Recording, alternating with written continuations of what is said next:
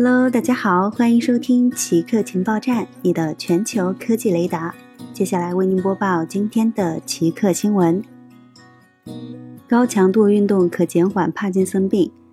先前的研究表明，高强度的体育活动与一种重要的生长因子——脑源性神经营养因子的产生增加有关。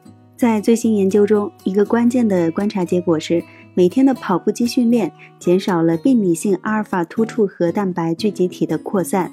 在帕金森氏症中，这些聚集物导致特定大脑区域黑指纹状体的神经元功能障碍，这些区域对运动控制至关重要。身体活动的神经保护作用与释放神经递质多巴胺的神经元的存活有关。这种存活对于纹状体神经元表达多巴胺依赖性和可塑性的能力至关重要，否则这种能力就会受到疾病的损害。因此，运动控制和视觉空间学习都依赖于黑质纹状体活动，而在接受强化训练的动物中得以保留。创业公司尝试在实验室里培育人类卵子。生物科技创业公司 Conception 正尝试彻底改变人类的生殖方式，他们试图加速商业化被称为体外配子生成的技术，本质上将诱导多能干细胞转化为人类卵子。